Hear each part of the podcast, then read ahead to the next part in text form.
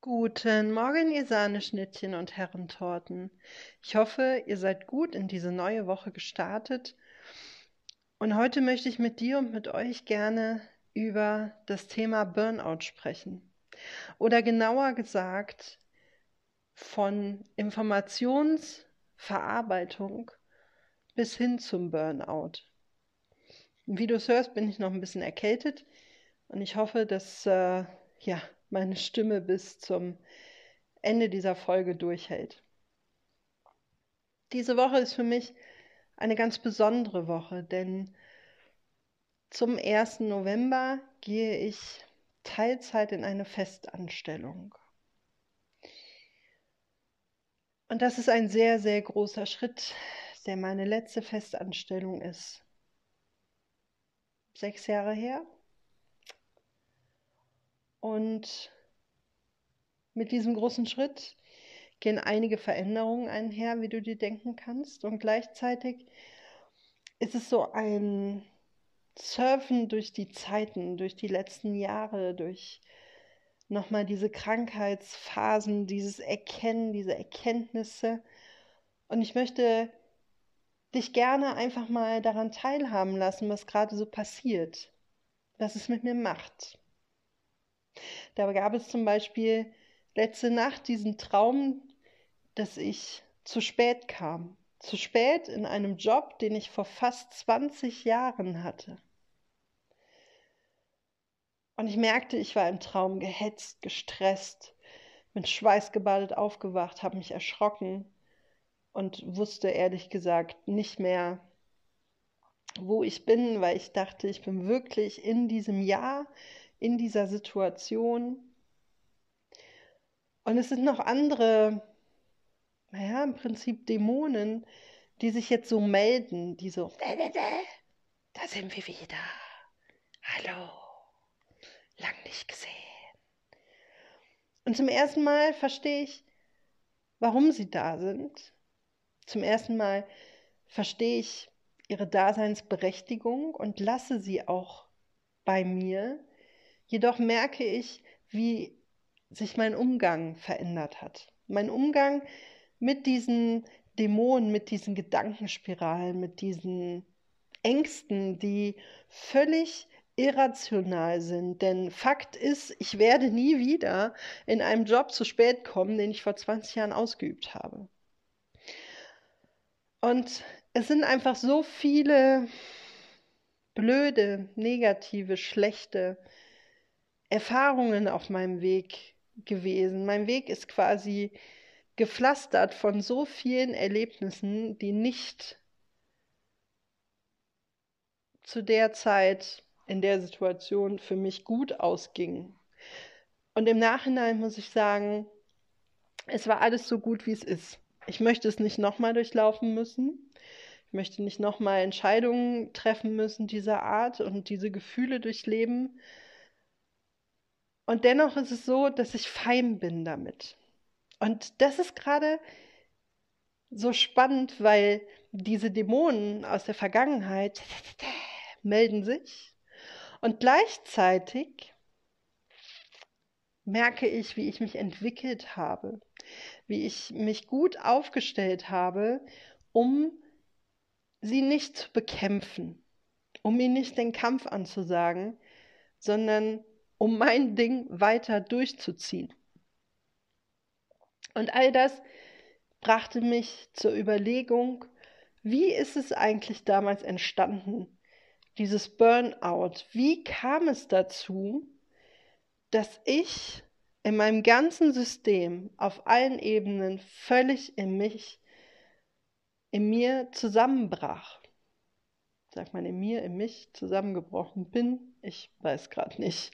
Das ist ein sehr emotionales Thema, da muss man nicht unbedingt immer die richtigen grammatikalisch, grammatikalisch korrekte ähm, Wortwahl haben.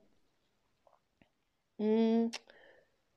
Und Fakt ist, dass ich auf, zu der Erkenntnis gekommen bin, in der letzten Woche ganz speziell. Ich lag hier krank alleine zu Hause und hatte viel Zeit zum Nachdenken. Und da ist mir bewusst geworden, dass es ein ganz großer, naja, Grund, Ursache, eine ganz große ähm, Ursache war Informationsverarbeitung. Die Art und Weise schon alleine, wie ich Informationen aufgenommen habe, die Art und Weise, wie Informationen bei mir in meinem System wirken durften und sie letztlich verarbeitet wurden. Und dabei fiel mir auf, dass ich sämtliche Informationen überhaupt nicht mehr verarbeitete. Denn was war passiert? Mein Körper, meine Seele, mein Geist waren nur noch bedingt in der Lage, Sachen wirklich zu verarbeiten. Ich habe sehr viel aufgenommen. Ich bin ein, ein hochsensibler Mensch. Durch diese, durch diese Feinfühligkeit ist es mir gegeben, meine Fühler sehr weit auszustrecken. Ich kriege viel mehr mit als andere Menschen, weil ich dieses feinstoffliche Gefühl habe für die Stimmungen, für die Energien. Und was äh, Fluch ist, ist gleichzeitig auch Segen. Und damals wurde es aber zunehmend ein Fluch, denn ich habe sehr viel von meiner Umgebung aufgenommen. Ich habe sehr viel gemerkt, sehr viel gespürt. Wenn in einem Raum vorher ein schwieriges Gespräch stattgefunden hat und ich kam in diesen Raum rein, da musste ich das Fenster öffnen, dann brauchte ich erstmal Luft, weil diese Energie, die so geballt da drin war, die war kaum zu ertragen. Nur mal so ein Beispiel. Und andere haben gesagt so, hä? Nee, ich merke gar nichts. Und dadurch sind ganz viele Informationen zu mir gekommen, die, naja, vielleicht auch meistens gar nicht für mich bestimmt waren, ähm, dahingehend, dass ich mit Menschen gearbeitet habe, mit beeinträchtigten Menschen, mit älteren Menschen, mit Kindern. Ich habe immer Menschen um mich gehabt und diese Menschen haben Geschichten, diese Menschen haben Emotionen und ich habe so viel von dem Menschen mitbekommen. So viel gemerkt, so viel gespürt, so viel erkannt und sie ganz anders gesehen als ein Großteil meines Teams. Und das war damals sehr, sehr schwierig, denn ich war immer in dieser Verteidigungsposition. Ich war immer dabei, Argumente zu finden, warum ich das gerade so sehe, warum ich das so erkenne, warum ich das so merke. Und letztlich habe ich den Menschen gesehen. Anders. Ich kann es nicht beschreiben, auf jeden Fall anders. Und diese Informationen, die wollten alle in mein System hinein. Und ich habe sie zum Teil, zum großen, großen Teil alle reingelassen und habe sie aber nicht verarbeitet bekommen, weil das war, das waren zusammenhanglose Puzzleteile. Das war nichts, was in irgendeiner Form für mich bestimmt war. Das war nichts, was mich in irgendeiner Form weitergebracht hat, geschweige denn den anderen Menschen in dem Moment. Das war alles so, so lose und innerlich war dann gleichzeitig eine Leere da, weil ich nicht wusste, was jetzt passiert mit diesen Informationen. Also habe ich sie aufgenommen und sie sind in mein System vorgedrungen, aber mir gelang diese Verarbeitung nicht mehr. Und anstatt mich damit in der Stille zu befassen, diese zu verarbeiten, beziehungsweise mich davon wieder zu trennen und diese Informationen loszuwerden und von mir wieder wegzuschubsen, ähm, war es so, dass sie mich überrollt haben, dass ich gar keine Möglichkeit mehr hatte, selber für mich zu denken, dass ich gar keine Möglichkeit mehr hatte, an mich zu denken, mich selber so zu sehen und auf mich gut zu achten und aufzupassen, Denn es war so viel äußerer Einfluss, der mich auf Trab hielt, 24 Stunden rund um die Uhr. Ich konnte in den Phasen, bevor ich auf allen Ebenen zusammenbrach in meinem Burnout, konnte ich fast drei Monate nicht schlafen. Ich sah aus wie ein Zombie. Äh, ihr könnt es euch nicht vorstellen. Ich habe vielleicht ein, zwei Stunden in der Nacht geschlafen, wenn es hochkam, weil ich diese ganzen Informationen, ich hatte das alles immer bei mir. Und mich, ja, für mich war überhaupt keine Zeit mehr. Ich habe mich nicht mehr gesehen. Und dann ging dem voran, das war halt so die Endstufe dieser Informationsaufnahme und das nicht mehr gefiltert bekommen und die völlige Überforderung damit. Voran ging jedoch dem Ganzen die Begeisterung. In mir kann man und konnte man schon immer ganz schnell Begeisterung entfachen.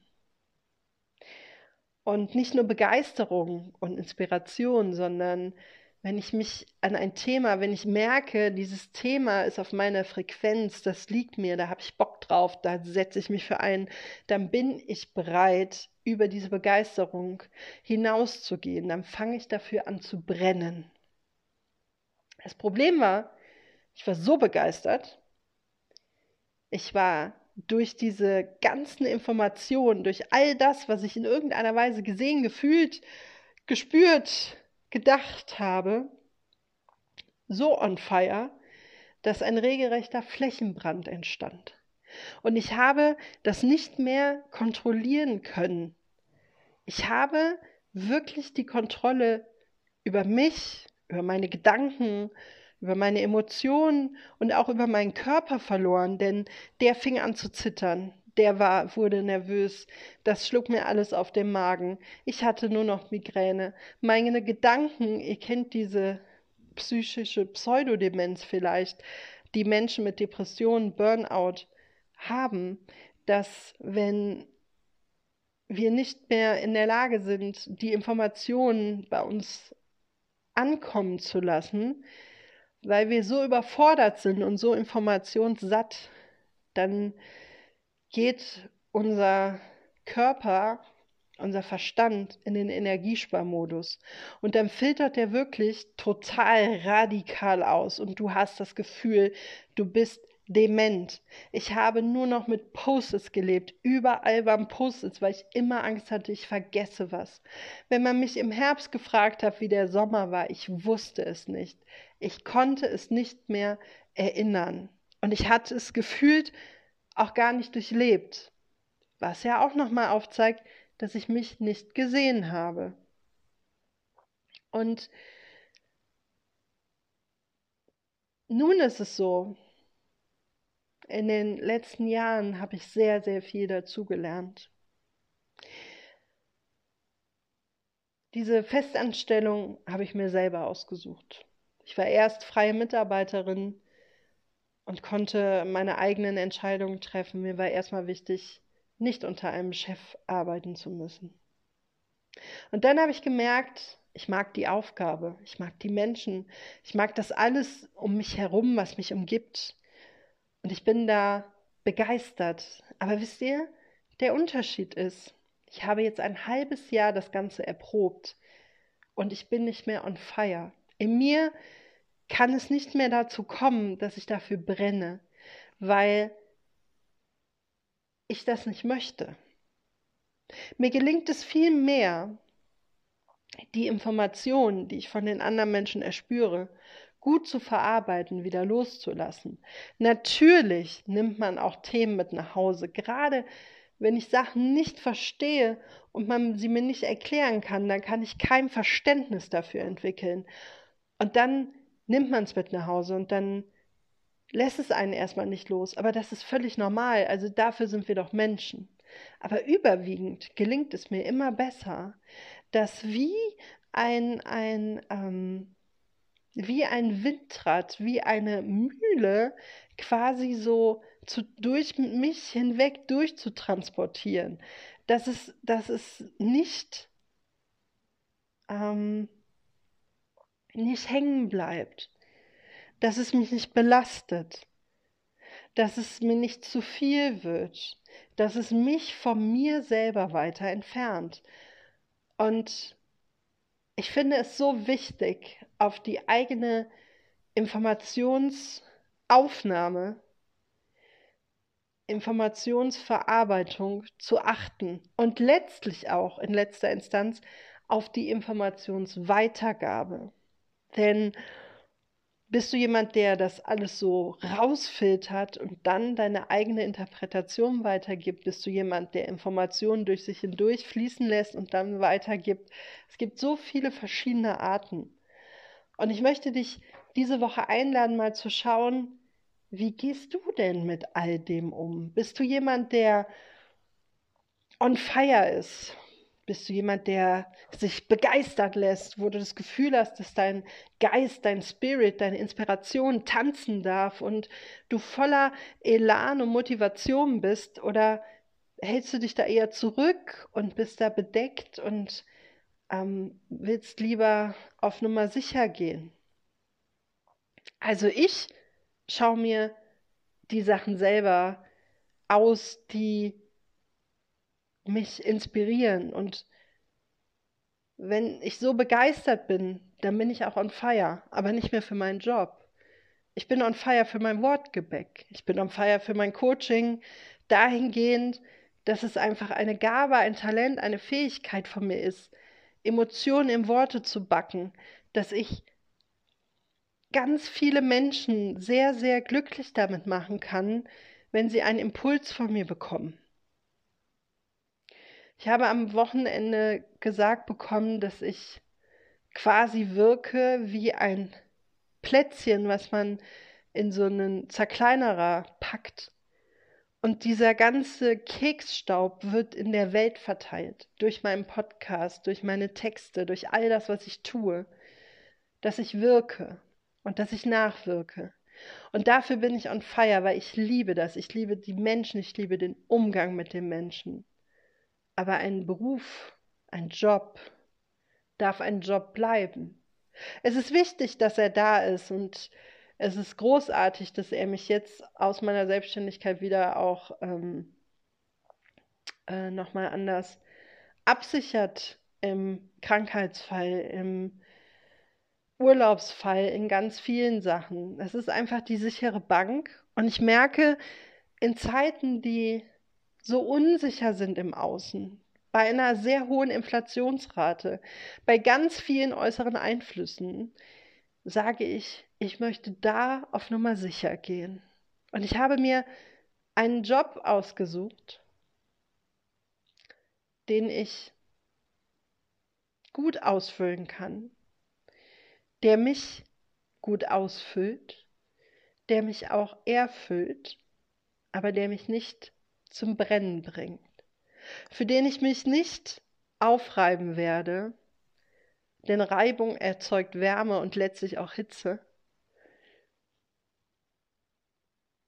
Und das ist mir ganz wichtig. Und mir ist ganz wichtig auch, dass du mal auf deine Jobsituation schaust. Wie sieht es denn da aus? Wie geht es dir damit? Und wenn du das Gefühl hast, du bist auch hochsensibel unterwegs, dann schau doch mal, ob dich dein berufliches Umfeld überfordert, ob dich das stresst, weil manchmal kann diese Hochsensibilität, und das habe ich schon bei einigen Klientinnen von mir tatsächlich auch festgestellt, ein Eintrittsticket für ein Burnout sein. Denn dadurch, dass wir die Informationen anders fühlen, anders wahrnehmen, viel, viel mehr davon, von Gesamtsituationen, Zusammenhänge herstellen können, laufen wir Gefahr, uns aufzureiben, für andere Menschen zu brennen, für eine Sache so krass zu brennen, dass es bis hin zur Selbstaufgabe gehen kann. Und wenn ich dir eins in dieser Woche wünsche, dann ist es das auf gar keinen Fall, sondern Ich wünsche dir, dass du